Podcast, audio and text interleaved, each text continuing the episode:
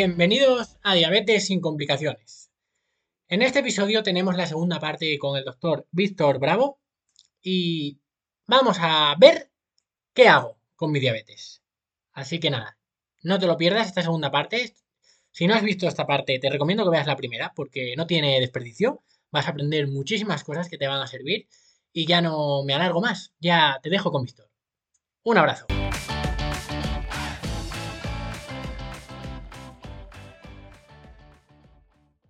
Iniciativas como la tuya, la verdad que ahora que eh, todo lo que estás diciendo, todas estas cosas, yo ya las he pensado, pero, pero me alegro de que las estés llevando tú ya a cabo, porque luego me inspiraré yo en ti. claro, eso cuando quieras ya sabes que yo te echo una mano en lo que sea. Al final yo, yo no quiero que, todo el mundo esté conmigo, yo lo que quiero es que marcar diferencias en, las personas con diabetes y cuanta más gente haya haciendo lo mismo, mejor. O sea, yo no voy a ya no creo en la competencia, todo es competencia. Hay, yo no doy abasto a, a informar a todo el mundo porque no llegamos. Eh, necesitamos más gente. Por ejemplo, ahora tú estás hablando mucho de resistencia a insulina, de estos, de estos mecanismos y es muy importante que cada vez más gente hable de ello. Y, esto es fundamental. Ahora quería preguntarte, ¿qué, ¿qué efecto le darías? Has dicho muy bien, lo has descrito fenomenal, que las guías clínicas son claras. También lo compartía el doctor Avellán el otro día. Estilo de vida, dieta y ejercicio y luego el medicamento, ¿no? Pero claro, como, dices, ejercicio, ¿qué le dirías a las personas que, todavía siguen pensando que, caminar es suficiente y que, y que no saben realmente qué es un ejercicio pautado? ¿Cómo, qué, le dirías para concienciarles sobre esto? Claro, es que mm, es complicado entre nosotros está muy clara la diferencia entre lo que es la actividad física y lo que es el ejercicio. Pero claro, para que al final se hagan más o menos la idea, es decir, caminar es caminar, pero lo que tienes que hacer es darle un estímulo a la masa muscular. ¿Y cómo se le da un estímulo a la masa muscular? Te tiene que costar. O sea, el otro día, de hecho, estaba hablando con una, una persona que trabaja con mi padre, que es diabético tipo 1. Y entonces me dijo, yo es que entreno, si es que a mí me gusta entrenar, no sé qué. Y le pregunté, bueno, pero ¿tú qué haces al día? Me dijo, pues bueno, pues yo voy a caminar, no sé, camino alrededor de una hora y pico al día. Y luego entreno, me hago press banca, me hago sentadilla, todo eso. Y digo, qué raro, ¿no? Y qué raro que no estén mejorando, que no mejoren mucho, ¿no? Y dice, y, ya le pregunto, pero ¿a qué intensidad entrenas tú? Y digo, yo, como si no me hubiera enterado.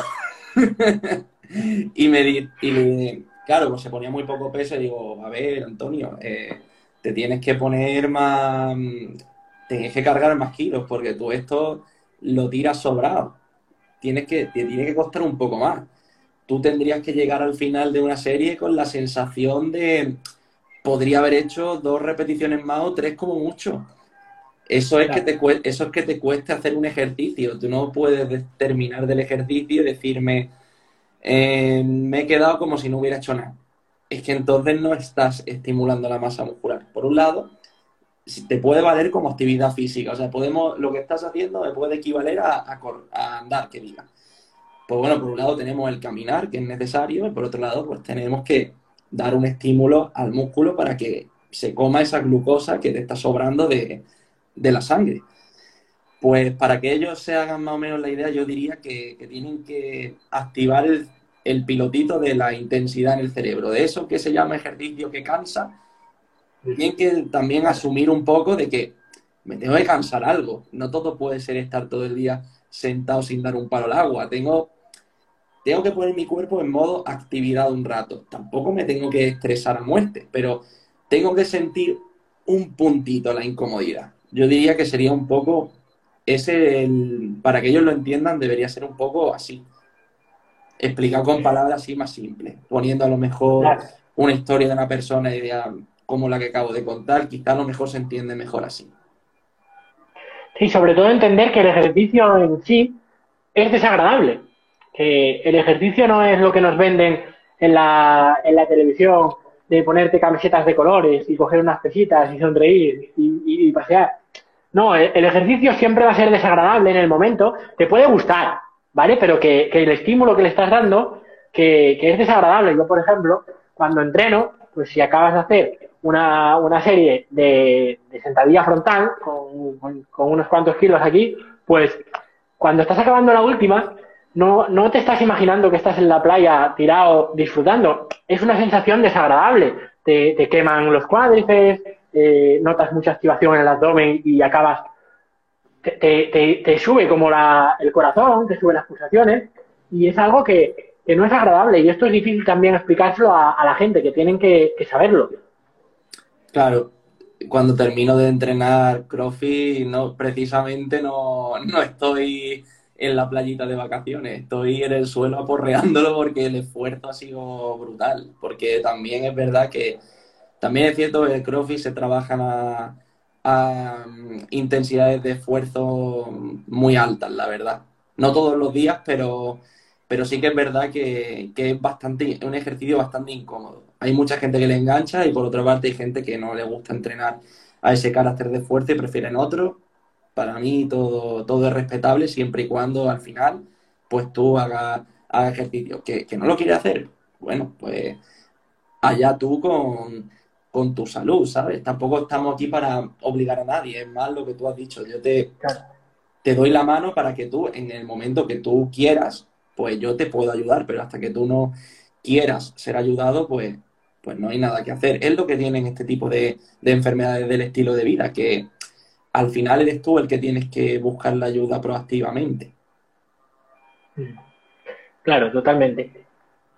Después te quería que habláramos del... Yo siempre hablo de, de, bueno, de las cosas que hay que hacer para mejorar la diabetes tipo 2, que bueno, que están bastante claras, ¿no? A nivel de evidencia, y es reducir grasa visceral y aumentar el músculo, ¿no? Así entre comillas, también están las mitocondrias, pero ¿qué, qué le dirías eso? ¿Qué, ¿Qué importancia le das al, por ejemplo, a la masa muscular y si quieres hablamos de, de, lo que es la masa muscular en la diabetes, la importancia que tiene y, y el papel también de la, de la lipotoxicidad, de, esa grasa que se almacena dentro de los músculos, que igual hay gente que no la ha escuchado todavía.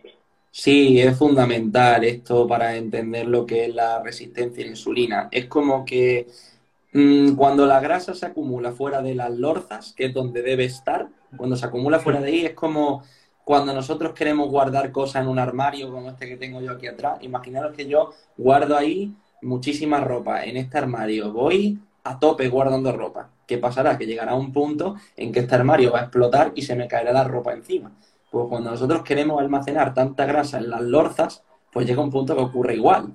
Y esta grasa se acaba escapando, o sea, por la sangre y se escapa. ¿Y dónde se mete? pues se mete en los músculos, se mete en el hígado, se mete en todas las vísceras que puede. Se tiene que acumular en algún lado. Pues se termina, vamos a suponer que va al músculo, porque efectivamente va al músculo, se va a acumular ahí.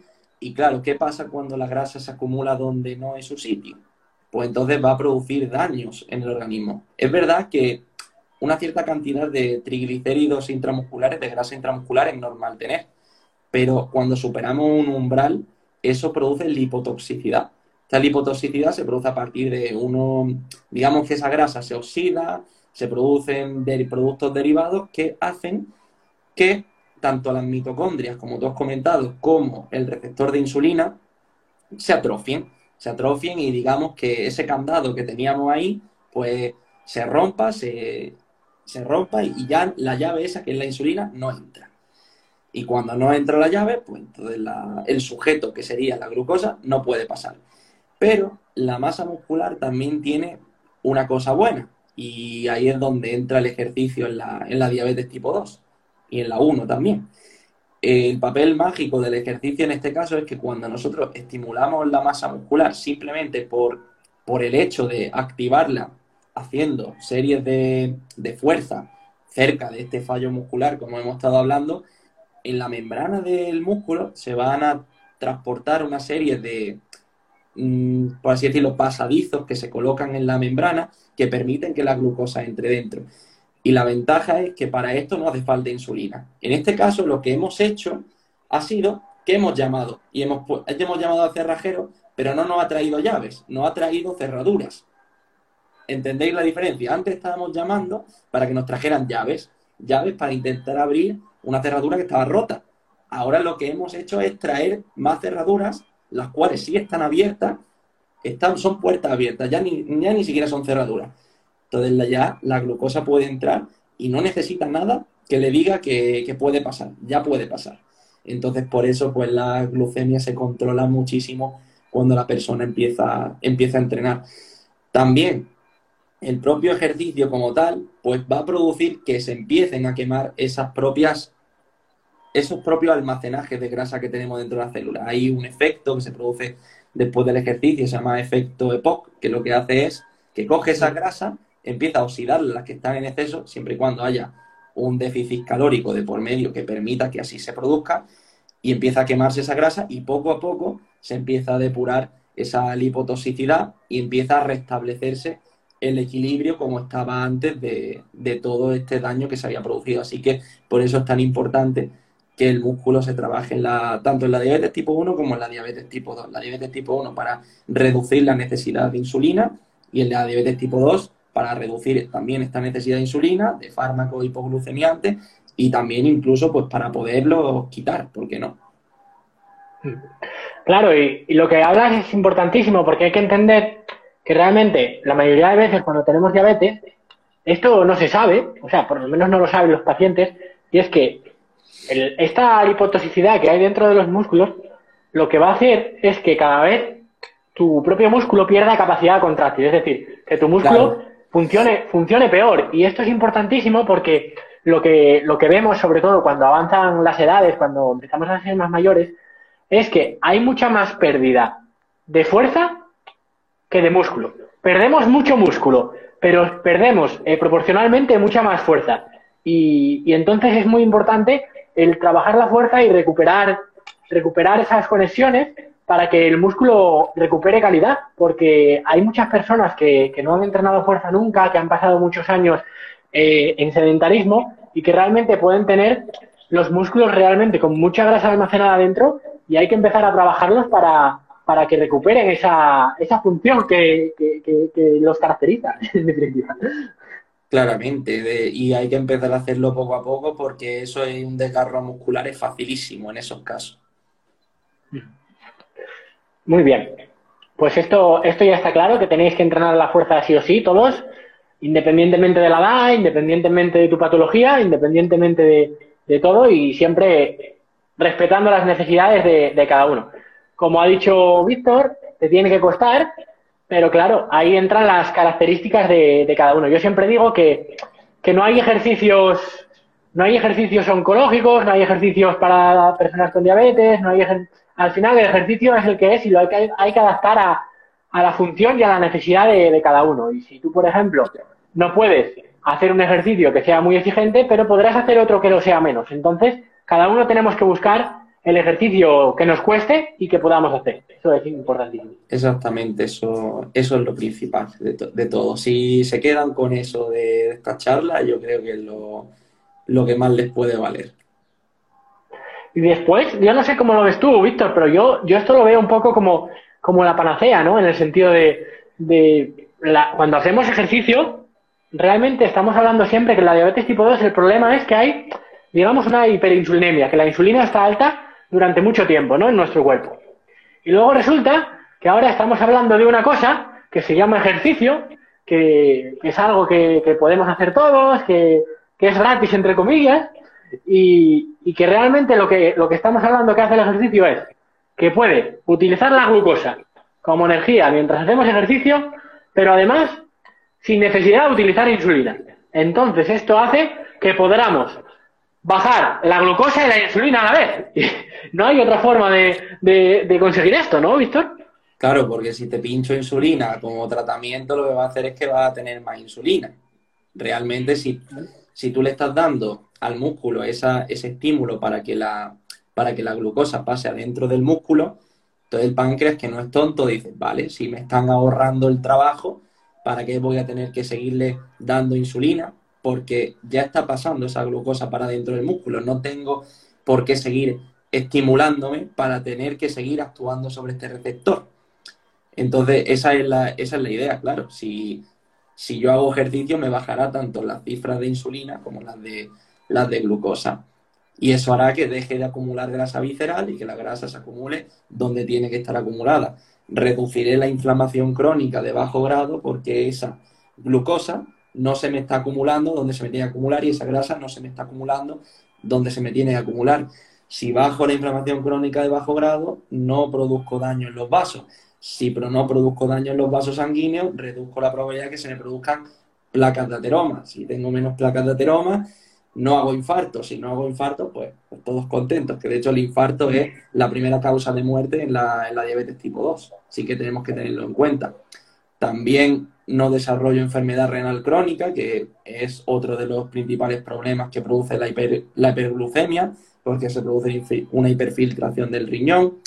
Muchas veces incluso tendrán muchos pacientes que tengan IECAS o ARA2 que se lo estarán dando para evitar la proteinuria en estos casos.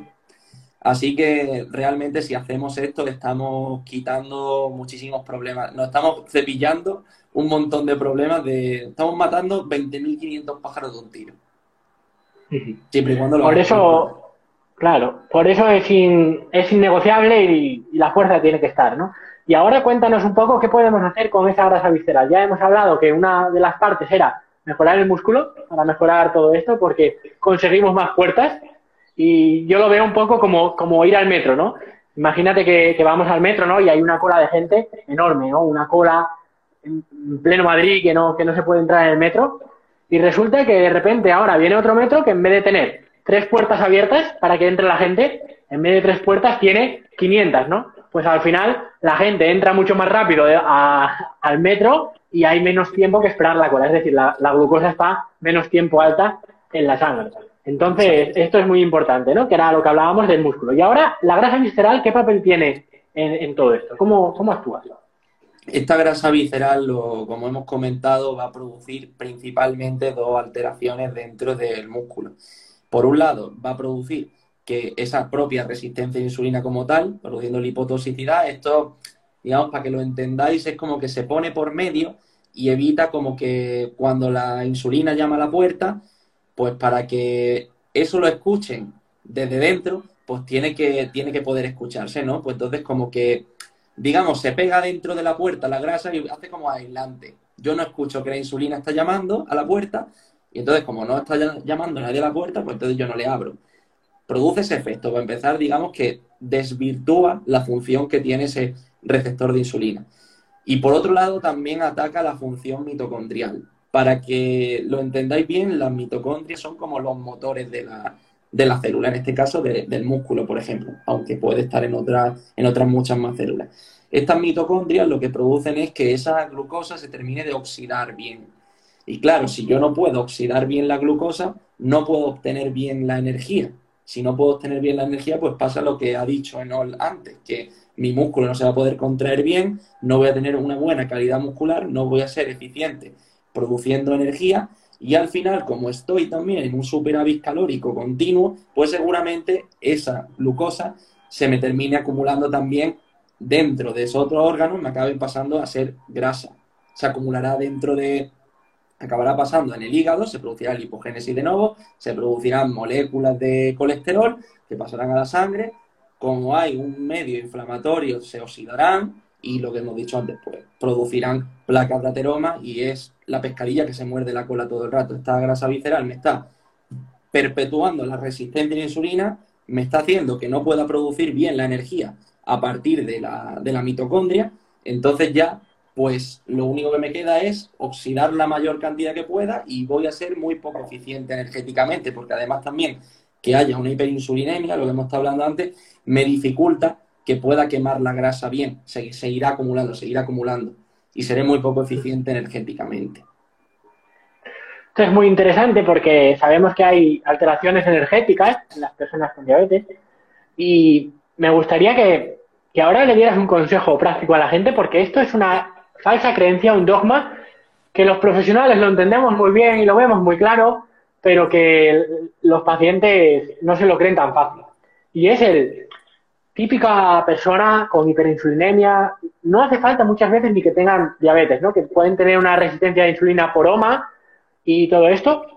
Y vemos que son personas que están muy cansadas, que no tienen fuerza para nada y que realmente que se sienten muy cansadas, ¿no? Pero muchas veces piensan que la solución es en, descansar, en estar tranquilitos, y claro, no ven que realmente el ejercicio va a conseguir que se, que se restablezca un poquito esta función energética, que todo mejore y que, estén menos cansados y, todo esto. ¿Cómo, ¿Cómo, le dirías esto a una persona para que, para que se lo crea? ¿no? Que, que una, es que, claro, es difícil porque una persona que esté cansada decirle, no, lo que, tiene, lo que tienes que hacer es entrenar, ¿no? ¿Cómo, cómo se lo dirías? Claro, es que es muy contraintuitivo, ¿no? Si yo estoy cansado, ¿por qué tengo que poner a cansarme más? Claro, eh, ocurre, ocurre mucho. a ver, al final lo que tenemos que tener en cuenta es lo que hemos estado hablando antes, que tampoco tienes por qué, tampoco hay por qué exigirle a la persona que haga un ejercicio muy extenuante, porque muchas veces incluso sabemos que mmm, imagínate un día de estrés, salimos a dar un paseo, automáticamente al volver ya estamos mucho más relajados. Eh, ha habido una actividad física de por medio, nuestro cerebro se ha activado y ha empezado a activar una serie de áreas pues, que nos acaban relajando más que si nos hubiéramos quedado en la casa viendo la tele.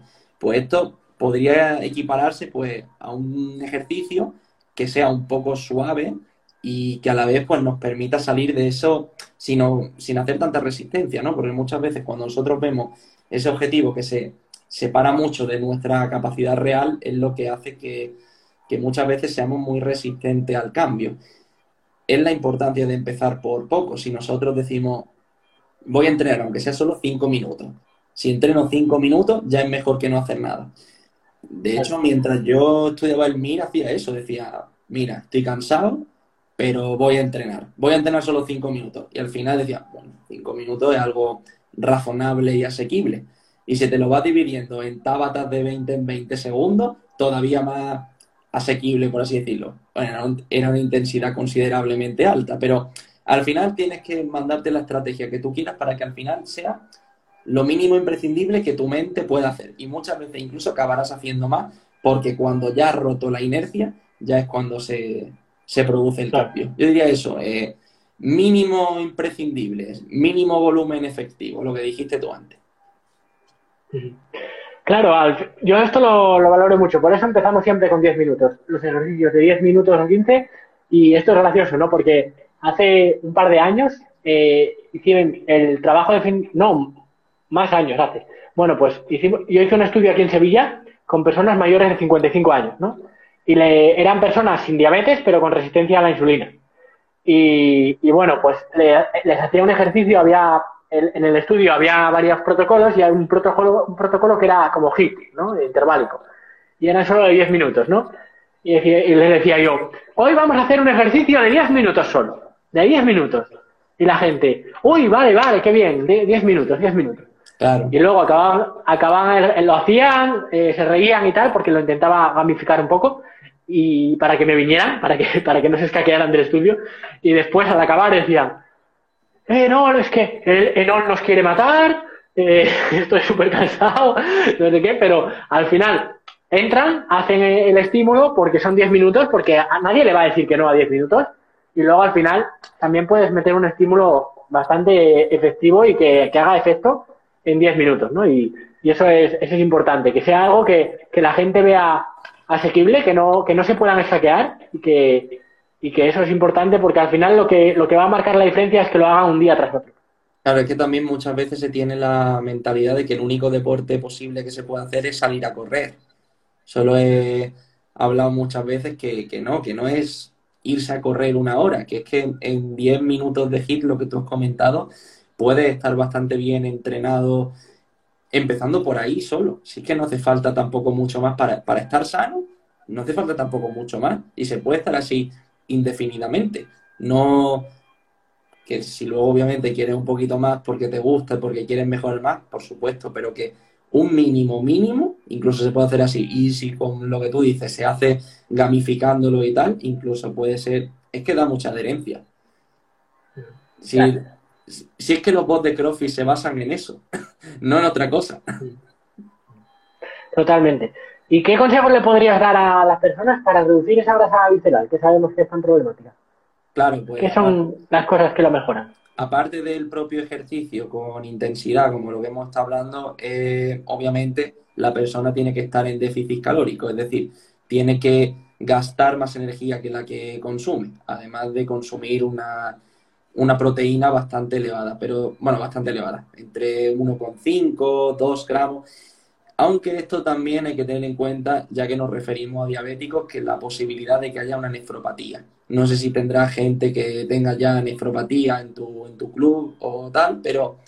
Sí, hay que tener cuidado. Claro, eso ya, porque si fueran simplemente personas que, que simplemente pues tienen obesidad y no tienen diabetes y la función renal la tienen preservada, no pasaría nada por ponerle un poquito más. Pero en estos casos cuando ya tenemos la función renal tocada con la creatinina un poco elevada y, tal, y ya se están haciendo revisiones en el nefrólogo, toma niecas para la proteinuria y tal, ya sí que tenemos que tener cuidado y yo no pasaría de 1,2 gramos por kilo de peso, porque la proteína va a ser necesaria para perder grasa en este caso y como además también, digamos que tenemos que echar abajo los cimientos bajo los que están construidos el músculo. Tenemos que reconstruirlo de nuevo. Tenemos que aportar proteínas nuevas, nuevos aminoácidos, crear, crear un ambiente totalmente distinto. Tenemos que echar abajo primero y para eso nos va a ayudar el ejercicio y luego la alimentación nos va a ayudar a ir construyendo lo que previamente tenemos alterado de base.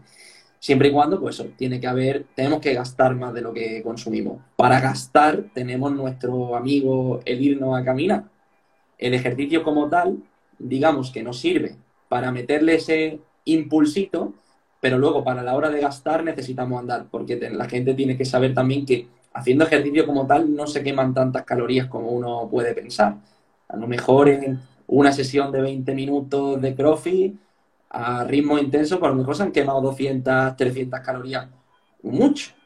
Pero si tú te vas a andar unos 10.000 pasos, pues habrás quemado unas 1.500 o, o, así aproximadamente, si no recuerdo mal, eso eran los cálculos, sumado a lo que tú ya gastes por el hecho de mantenerte vivo. Entonces el andar en estos casos nos va a ayudar a poder quemar grasa. El ejercicio nos va a ayudar, digamos, a derruir esos cimientos que tenemos mal de base. El caminar nos va a ayudar a irlos quemando y el alimentarnos razonablemente bien nos va a ayudar pues, a reconstruir de nuevo. Y así es el ciclo que se retroalimenta. Si antes lo teníamos el ciclo mal hecho, ahora pasamos a un ciclo mejor hecho y, empezamos a construir la casa bien. Ese sería el resumen más o menos.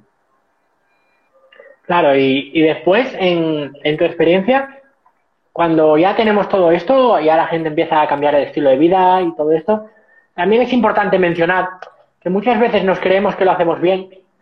Y claro, eh, muchas veces el, ejercicio, normalmente yo la mayoría de, veces que de las personas que me contactan que, que hacen ejercicio, aunque, aunque vayan al gimnasio y eso, tienen el ejercicio mucho infradosificado, es decir, que, que hacen que no hacen, no llegan a darle un estímulo al cuerpo lo suficiente, ¿no? Y al final tenemos que entender el ejercicio como un fármaco en ese sentido si tú te tomas un ibuprofeno, en vez de 500 miligramos, te lo tomas de 5 miligramos, pues el efecto no, es suficiente, no, no, te vas a enterar. Y eso es lo que está pasando a muchas personas con el ejercicio. Como decías tú, la persona que conocías del, con diabetes que hacía que hacía un entrenamiento de fuerza pero que no se, que no se cansaba, ¿no? Pues entonces seguramente no tenga, no tenga beneficio. Yo siempre lo, lo detallo así, si estás haciendo un ejercicio y no te hace mejorar, no tienes cada vez más fuerza, no tienes cada vez más capacidad cardiovascular o, en general no te ha mejorado el músculo, pues al final es que ese ejercicio no te está sirviendo. Eso hay que verlo así también. Claro, ni, ni mucho ni poco. Su justa medida en el momento en el que te encuentres. Y esa justa medida irá cambiando según tú vayas mejorando. Mm. Y en, en el tema de, en el tema de los fármacos, normalmente la, más utilizada es la, metformina, ¿no? sí, de primera línea. De primera línea, sí, la metformina, porque al final tiene muchísimo efecto sobre la mejora de la sensibilidad a insulina a nivel hepático, principalmente, si no recuerdo mal, y luego dentro del tejido muscular y el tejido graso, el que más efecto tenía en este sentido era la pioglitazona. Eso ya es otro, otro fármaco que se suele ya dar ya de segunda línea en estos casos. Pero se suele empezar siempre por la metformina, que actúa principalmente sobre el hígado, si no recuerdo mal ahora mismo.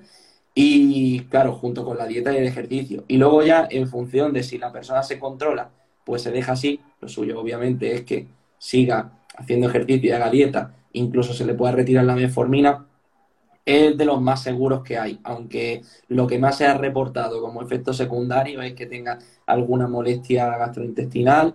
En el peor de los casos da una acidosis láctica, pero estos casos solamente dan cuando tiene un filtrado renal bajísimo, que ya está, eh, estaría contraindicado dar metformina en estos casos. Luego ya, en función ya del perfil de riesgo de la persona, pues por ejemplo, si predomina la obesidad, pues se suelen dar análogos del GLP-1, el Ozempic, el Trulicity, todo esto son los que se suelen, son los que se suelen dar. ¿Esto qué hace? Pues digamos que le quita el hambre a la persona le quita el hambre y así tiende pues a perder peso. Eh, si tiene un perfil de riesgo cardiovascular más alto, o sea, una persona que tiene riesgo de que le dé un infarto, se le suelen dar las glifocinas. Glifocina, por ejemplo, empaglifocina es lo más frecuente. Eso es un glucosúrico. Lo que hace es que la persona orine la glucosa que, le sobra, por así decirlo. Normalmente eso es lo que suelen dar es verdad que ha demostrado que mejora el perfil de riesgo cardiovascular, pero puede aumentar infecciones de orina, porque claro, si tú estás pasando glucosa por, por el tracto urinario, pues por ahí pueden crecer bacterias, lo cual no, no es una cosa que suele ser normal en ese sitio. Pero bueno, ese sería el otro fármaco. Otro fármaco, si ya la persona es muy mayor, es muy tiene ya, por ejemplo, porque es que si tú das una empaglifocina a una persona muy mayor, puede ser que pierda mucho volumen de líquido y se maree. Entonces ya en esos casos pues suelen dar, por ejemplo, la linaglistina, que es un inhibidor de una enzima que lo que hace es que no se absorba la, glucosa por el, por el intestino. Entonces digamos que estamos limitando que entre, que entre el azúcar al cuerpo, por así decirlo. Es lo que se suele dar para personas que son más mayores.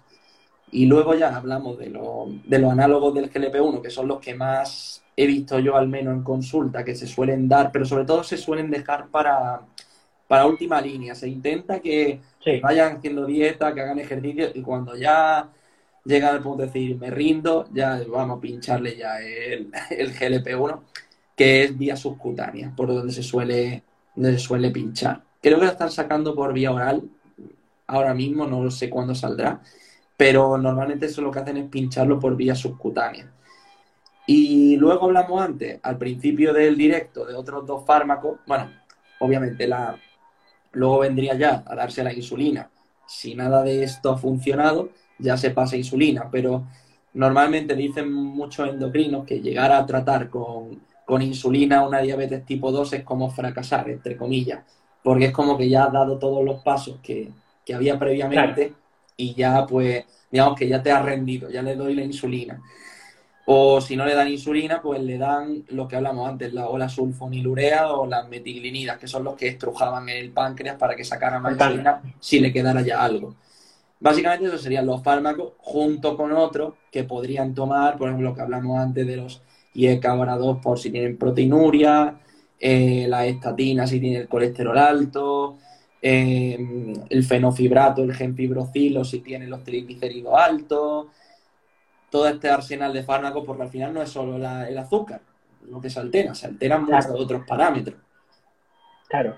Y eso hay que entender, lo que, lo que has dicho es muy importante porque la, persona que tiene diabetes no es un diabético, ¿no? Que mí las etiquetas esas siempre les hacen mucho daño a la gente y, y voy a esto que es que una persona que tiene diabetes al final primero es persona y después tiene la diabetes, ¿no? Entonces, ¿qué sucede?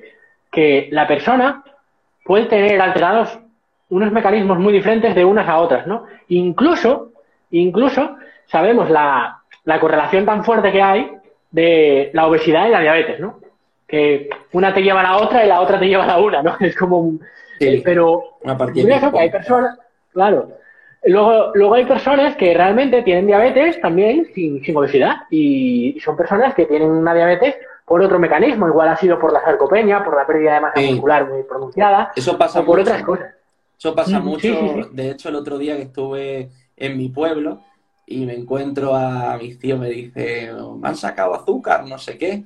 Digo, pero ¿cómo pues eso? Si yo como fruta y ando todos los días, no sé qué. Digo, claro, porque también el hecho de no estimular la masa muscular, pues hace que también podamos desarrollar una, diabetes. No es solamente la, obesidad, también lo que te has dicho, la, sarcopenia, la, el exceso de grasa como tal ya lo, puede, ya lo puede causar. No es solamente tener una obesidad grandísima, son muchos factores también, sumado también a la propia resistencia anabólica que genera el músculo con la edad. Son muchos factores. Al final, el ser activos toda nuestra vida y seguir entrenando toda nuestra vida, cada uno en la medida de, los, de sus posibilidades, es lo interesante en este caso. Claro. Qué bien, Víctor. Pues muchas gracias por, todo esto. Me gustaría que recapitularas un poco y, que dijeras un par de frases con las que se tenga que quedar la gente de este directo bueno, yo lo recortaré para sacar las piezas, las piezas claves, pero ¿qué se tendría que llevar la gente a casa hoy de, todo lo que hemos hablado? Vale, hemos hablado de muchas cosas, pero creo que lo que se tendría que llevar claro la gente que no está viendo, sobre todo si son diabéticos, que bueno, lo que tú has comentado, que no es que no es solo una no es solo una diabetes, que es un estilo de vida en su conjunto, que se puede mejorar, que todo depende de la voluntad que le pongamos y que le tenemos que hacer mucho caso a Enola, lo que dice, pero básicamente eso, tenemos que empezar a cambiar nuestro estilo de vida, dentro de nuestro estilo de vida, dentro de las muchas cosas que hay, de las que podemos incidir, tenemos que empezar siendo progresivos, obviamente, no podemos hacer todos los cambios en un mismo día. Y si tuviéramos que empezar por uno, quizás creo que el más fácil de empezar sería cambiar nuestra dieta y empezar a hacerla más saludable, incluyendo más frutas y verduras, y legumbres y cereales integrales, pero principalmente para, sobre todo para los diabéticos, frutas y verduras y legumbres creo que sería lo principal, incluirla incluso si puede ser diariamente mejor, sobre todo porque seguramente tendréis que perder grasa, eso es lo primero. Y una vez que hayamos presentado ese hábito, ya pasamos al ejercicio, cada uno adaptado a su nivel, cada uno sabiendo que hay que cansarse un poquito, que hay que sentir un poquito de incomodidad, y a partir de ahí ir construyendo un estilo de vida cada vez más saludable y si os puede guiar un profesional, mucho mejor. Así que yo creo que eso serían los aspectos más interesantes de lo que hemos hablado. Siempre se nos quedan cosas en el tintero, pero si queréis un resumen, ese es el que mejor creo que puedo dar. Qué bueno, Víctor. Voy a rescatar algo rápido antes de cerrar, y es que ya he hablado con diferentes profesionales y me encanta que, cada vez podamos hablar con más cambiar un poco ideas Hemos hablado con psicólogos, con nutricionistas, con médicos, como, como en tu caso, endocrinos, diferentes especialistas también. Y voy a rescatar una cosa que, va en hilo a lo que has dicho, que es mucho más fácil cambiar la alimentación que otros hábitos, porque la alimentación, la decisión que tienes que tomar muchas veces es comer una cosa u otra, no incorporar otra nueva, ¿no? Y, y, entonces, voy a rescatar algo que me, que me contó eh, Pablo Zumaquero, no sé si lo conoces, sí, y sí, tuvimos, un, tuvimos un directo y me decía, es que no, eh, realmente yo así te lo digo, es más fácil decirle a un, a un cliente que coma una cucaracha que que haga ejercicio. y, y, con eso con eso quería, quería terminar, que, que, fíjate tú que los propios nutricionistas dicen que, que cuando recomiendan hacer ejercicio que le pueden poner la dieta más, más inverosímil que, que sea, que la siguen, pero cuando les dicen incorporar ejercicio, que les cuesta mucho trabajo también.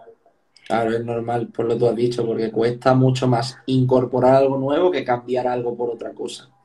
Pues al final tienen que romper con un hábito nuevo, póngase ir a comer churros con chocolate eh, con su amigo, a pasar de ir a un sitio quizá que puede ser nuevo, que no conocen a nadie, hacer ejercicio o solo en su casa hay también eso, que ofrecerles diferentes alternativas y por eso una vez más te felicito por tu proyecto porque estás también creando comunidad a una serie de personas que la necesitan como tal. Sobre todo que gente que es novata en estas cosas y que tiene que ir empezando, así que eso, te felicito por tu proyecto, me parece la hostia y seguro que iré aprendiendo yo de él a largo plazo.